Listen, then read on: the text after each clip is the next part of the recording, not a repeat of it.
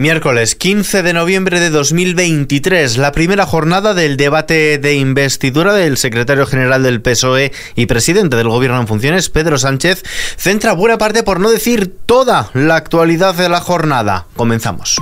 ISFM Noticias con Ismael Arranz.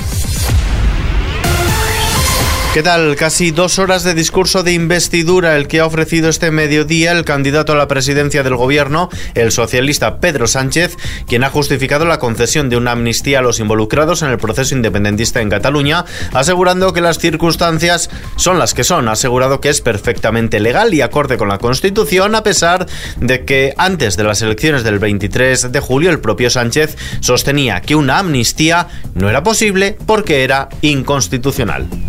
Que planteamos es perfectamente legal, es acorde con la Constitución. De hecho, es una medida que se está aplicando en otros países, en democracias consolidadas, como es Francia, como es Italia, como es Alemania, como es el Reino Unido. Mismamente, hace pocos meses se ha aprobado una amnistía también en Portugal. Y el Tribunal Constitucional Español, por cierto, ha rubricado anteriormente. Por ello, quiero pedirle, en fin, Sé que es muy difícil. ¿eh? Quiero pedirle al Partido Popular una mínima responsabilidad. El presidente del Gobierno en funciones, Pedro Sánchez, ha defendido este miércoles la plena legitimidad de su investidura, que ha considerado que supondrá un muro de democracia, progreso y convivencia frente a las actitudes reaccionarias y retrógradas del Partido Popular y de Vox. Vengo a defender que descartemos la política del insulto, del odio y de la crispación que aparquemos el negacionismo climático, el clasismo, el machismo y la xenofobia.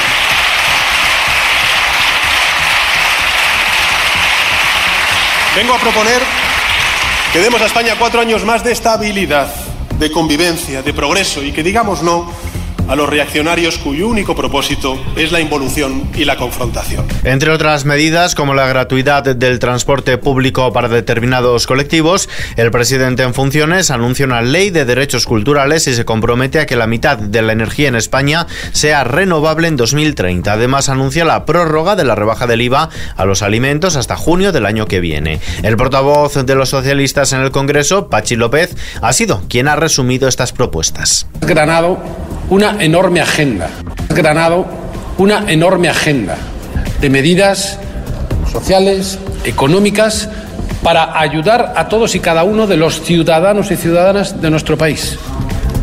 Desde la subida de las pensiones, la subida de los salarios, el reforzamiento de la atención primaria, mantener las subvenciones al transporte público, hacer de la vivienda el gran objetivo de la legislatura, pero también una agenda de transformaciones y de reformas en nuestro país para hacer frente a esos retos que la globalización nos pone encima de la mesa, para hacer frente a la emergencia climática, para hacer frente a la revolución digital, a los movimientos migratorios que cambian la geopolítica del mundo.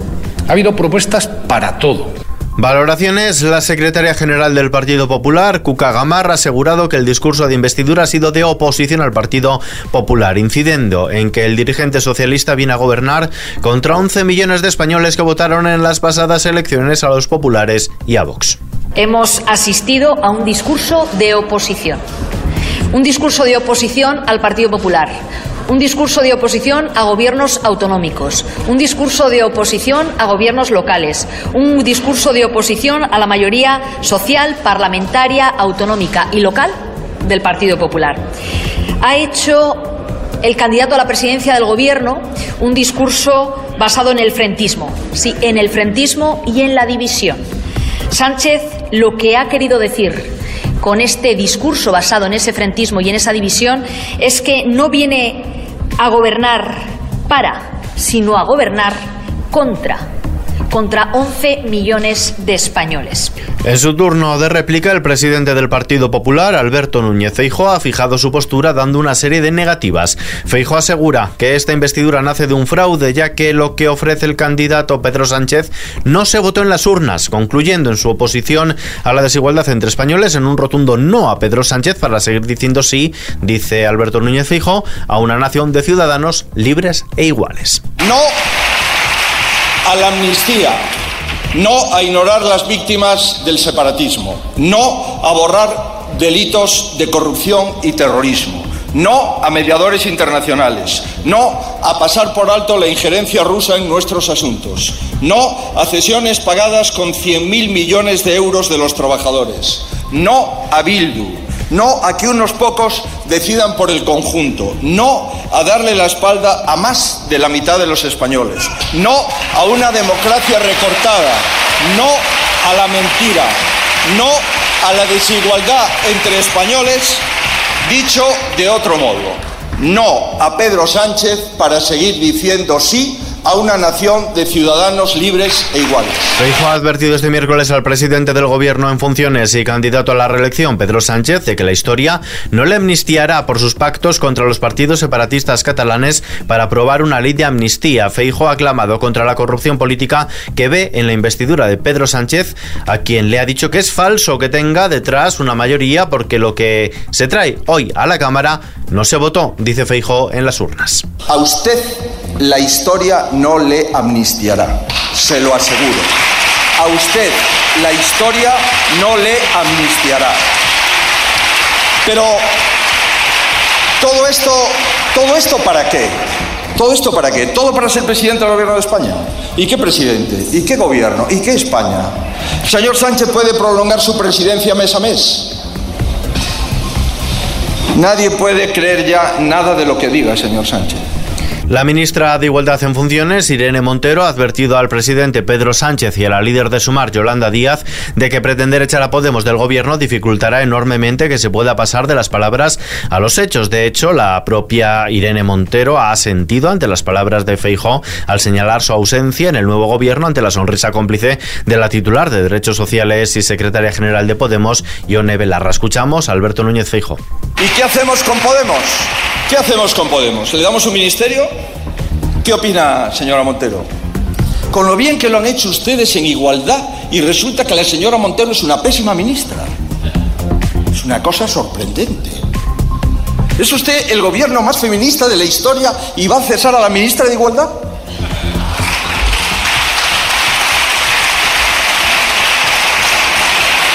Coherencia y responsabilidad.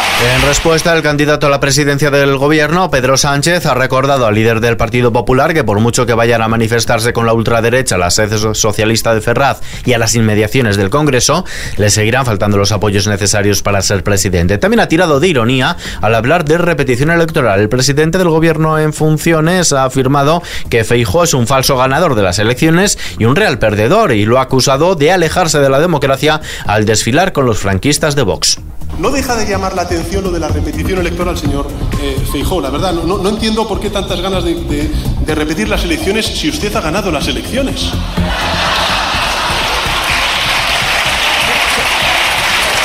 La verdad es que es curioso. Es curioso, ¿no? Pero yo le digo una cosa, señor Feijó.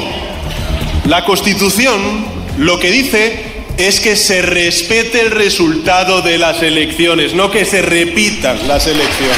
Por su parte, el líder de Vox, Santiago Abascal, ha acusado a Sánchez de liquidar el Estado de Derecho y de preparar un golpe de Estado en connivencia con las minorías separatistas. Y yo, junto a millones de españoles, acuso al señor Pedro Sánchez de tratar de subvertir el orden constitucional y de preparar un golpe en connivencia con las minorías separatistas.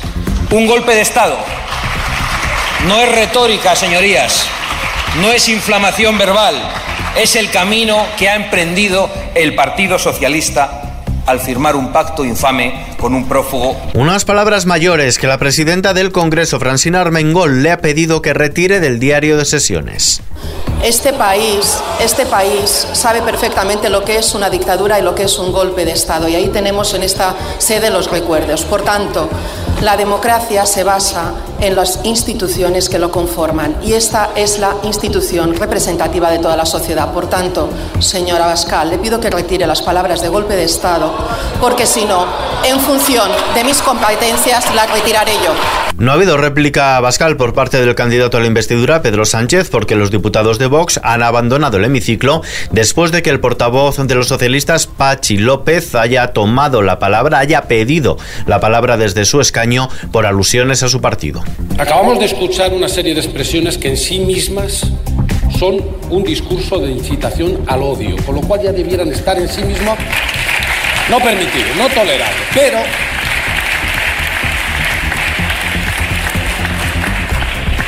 Pero cuando se va más allá y se refieren al presidente legítimo de este país, hoy candidato, como golpista, y a los socialistas como preparadores de un golpe, cuando se habla incluso de que el presidente debiera estar diagnosticado y pedir una cita, eso es una ofensa no solo al presidente del gobierno, sino al grupo socialista, al conjunto de esta Cámara y es una ofensa también a la inteligencia porque los socialistas siempre hemos denunciado y combatido todas las dictaduras y a los dictadores, todos los golpes y a todos los golpistas. Y algunos igual lo que hacen es defenderlos, añorarlos y querer emularlos. Al cierre de esta edición, el debate de investidura continúa en el Congreso de los Diputados con las intervenciones del resto de portavoces parlamentarios. En estos momentos, quien está sobre la tribuna es la vicepresidenta segunda del Gobierno en funciones y líder de Sumar, Yolanda Díaz. Dejamos ya el debate de investidura de lado para echar un vistazo a los mercados. La bolsa española ha subido este miércoles el 0,18%. Lo hace animada por el avance de Wall Street y de las plazas europeas tras moderarse la inflación en varios países del viejo continente y conocerse algunas estadísticas sobre la evolución de la economía estadounidense. El IBEX 35 ha subido hasta los 9.640 puntos. En el año acumula una ganancia del 17,15%. El euro se cambia por un dólar con 8 centavos. Conocemos ahora la previsión del tiempo. El tiempo anticiclónico continuará mañana en la península, pero un frente atlántico asociado a la borrasca Frederico dejará precipitaciones en Galicia, en torno del Cantábrico y Pirineo Occidental, sin descartarlas en otros puntos del tercio norte peninsular. Se registrará nubosidad baja matinal en amplias zonas del resto de la vertiente atlántica e interiores en el nordeste, así como en Baleares, Estrecho y Alborán, con probabilidad de ocasionar brumas y nieblas matinales de forma más probable en zonas del valle y de forma más persistente en Galicia, zonas de montaña del extremo norte y Guadiana medio. Las temperaturas mínimas tenderán a descender en Andalucía, Levante, Canarias y noroeste peninsular, predominando los aumentos en el resto. Las máximas aumentarán en el extremo norte e interiores del tercio este, predominando los descensos en el resto de forma más acusada en los litorales mediterráneos, en Andalucía y Canarias. Y terminamos.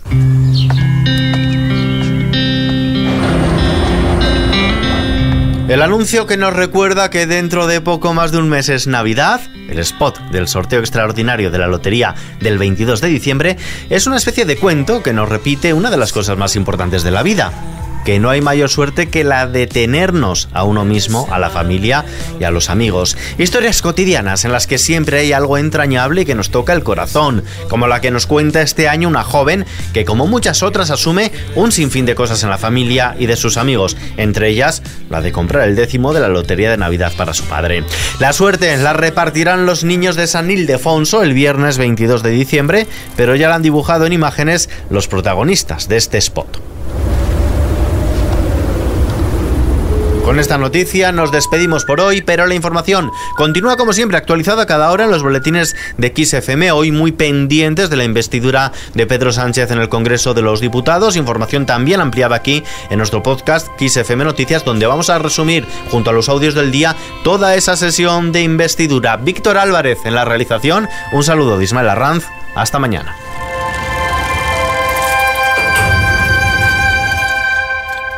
Papá.